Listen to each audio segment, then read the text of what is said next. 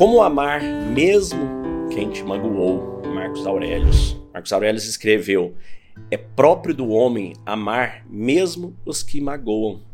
Isso será possível se lhe ocorrer a lembrança de que eles são seus parentes, que erram por ignorância ou sem querer, que dentro em pouco você e eles estarão igualmente mortos, e sobretudo que eles não causaram dano algum, pois não tornaram a sua alma reinante inferior ao que era anteriormente. Quando alguém falta para contigo, pensa imediatamente que ideia do bem ou do mal o levou a cometer a falta. Quando tiver verificado, passará a ter pena dele ou dela e não sentirá nem surpresa nem raiva. De fato, ou você mesmo continuará pensando sobre o bem de maneira semelhante à dele e, portanto, deverá perdoá-lo, ou vocês já não serão capazes de formar ideias iguais sobre o bem e o mal.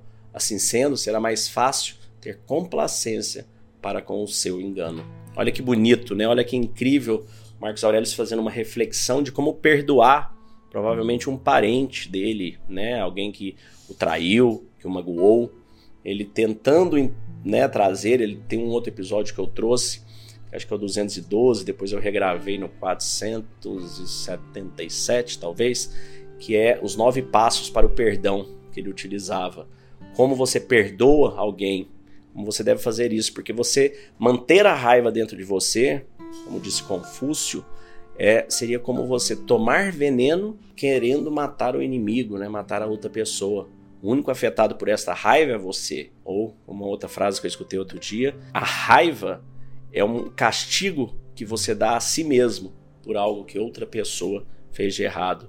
Então, dessa forma, ele nos ensina a tirarmos essa dor, essa angústia do peito e a perdoarmos, seja por necessidade, por vontade ou pela absoluta falta de propósito e não termos o perdão dentro de nós, sendo que só nos machuca.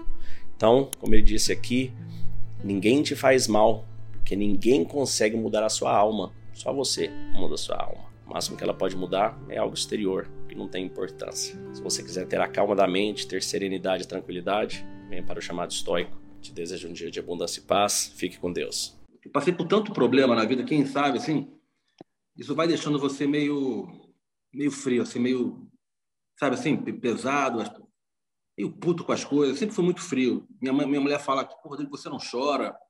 Eu choro por dentro, mas eu não gosto de mostrar.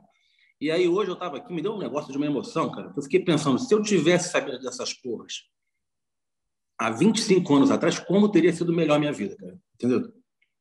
Esse negócio de que as coisas são como elas são, né? Isso é foda, cara. Isso é foda tão simples e tão incrível, né? E a gente ninguém avisa isso pra gente antes. E, a, e a beleza das coisas, né? Como é que as coisas simples são muito melhores, né? As coisas são como elas são.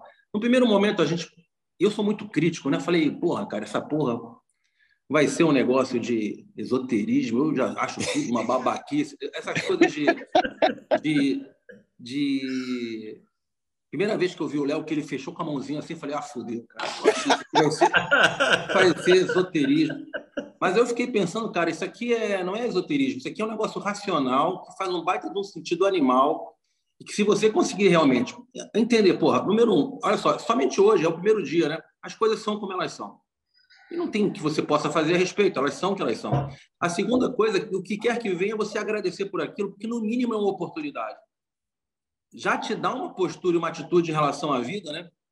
e depois você separar o que você controla, o que você não controla, já te cria um playbook de ação. Bom, então obrigado aí, Léo, obrigado. Obrigado. Pedro, foi bom demais, cara.